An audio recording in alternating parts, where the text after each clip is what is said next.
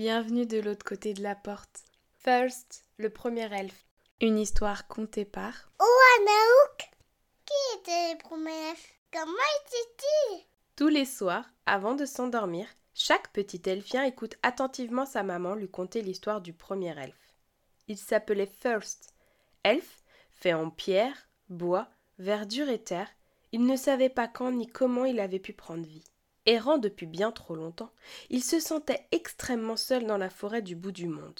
Dès l'instant où il avait pris conscience, il recherchait la compagnie d'autrui. Malheureusement, personne à des kilomètres à la ronde. Il y avait bien eu Tisset, petit animal non identifié, avec qui il avait sympathisé lors de son passage dans la vallée des fleurs sauvages. Mais depuis, c'était la solitude qui lui tenait compagnie, et ce n'était pas quelque chose qu'il appréciait. Un jour qu'il errait du côté du coin de mousse, il vit apparaître une lueur bleue plus loin sur un sentier. Voulant s'approcher, celle-ci s'éloigna. Curieux, et espérant toujours trouver un compagnon, il décida de la suivre. De plus en plus vite, de plus en plus loin, la lueur qui volait au-dessus du sol ne s'arrêtait plus. Ce n'étaient plus des pas que faisait First, mais des grandes enjambées afin de tenir le rythme. Les derniers rayons du soleil commençaient à se retirer quand cette course effrénée prit fin devant un glacier.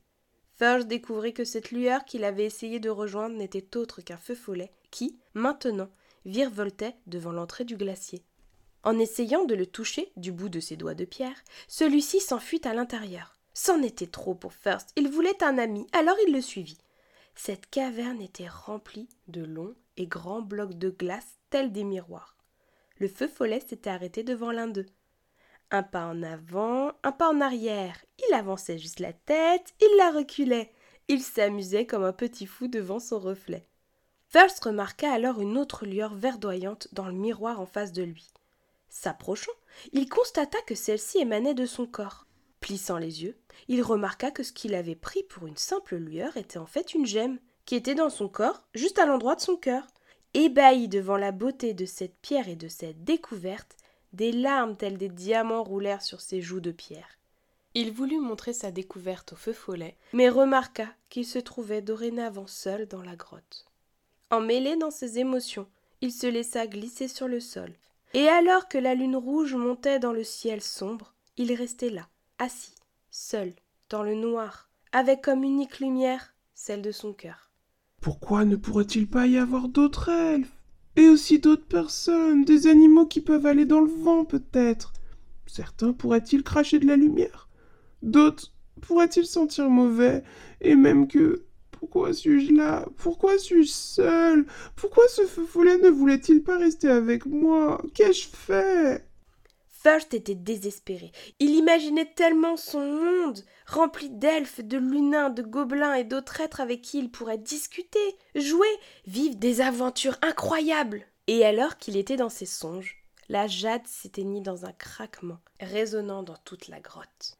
Elle, qui était lisse, se trouvait désormais fissurée en plein cœur. Le silence n'était plus. First entendait distinctement plein de bruit au dehors. Il sortit de la caverne et découvrit que le ciel, auparavant obscur, était rempli d'éclats de lumière. La suite, on la connaît.